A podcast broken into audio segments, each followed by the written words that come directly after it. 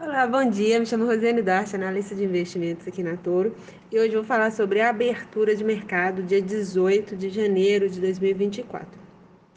Uh, hoje teremos a divulgação de dados né, econômicos, econômicos ali que é alvará de construção nos Estados Unidos às 10h30, é um pedido de subsídio de desemprego, além da fala do discurso de membro do FONC às 14h05. Então, o mercado uh, hoje, né, diante de alguns dados apresentados recentemente, uh, de como vendas no varejo nos Estados Unidos, que veio maior ali do que o esperado, um quadro de inflação próximo à meta ali de 2%, uh, diante de todos esses dados, o mercado ele ainda está receoso de que o Fed possa reduzir as taxas, uh, mas não no tempo em que o mercado já vinha precificando pois aparentemente o Fed Lilly não está com muita pressa na redução da taxa de juros e sim uma firmeza maior no controle dessa inflação.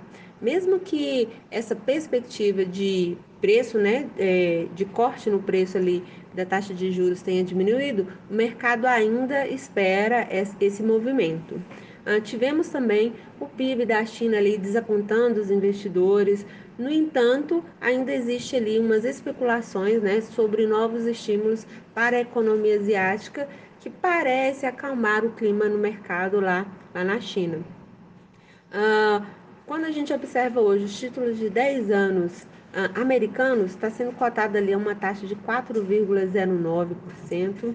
O petróleo Brent está sendo cotado a 77, uh, aproximadamente, né, 77,46 dólares. O minério de ferro com uma alta ali aproximada de 0,8. Uh, e o mercado, como ele abriu né, às 9 horas, o principal índice da Bolsa Brasileira sendo negociado a 130 mil é, e 80 pontos nesse momento e a moeda americana cotada ali com uma leve queda de 0,35% a 4.930 pontos. Ah, não temos mais nenhum fator que possa puxar o mercado nesse momento para uma volatilidade maior.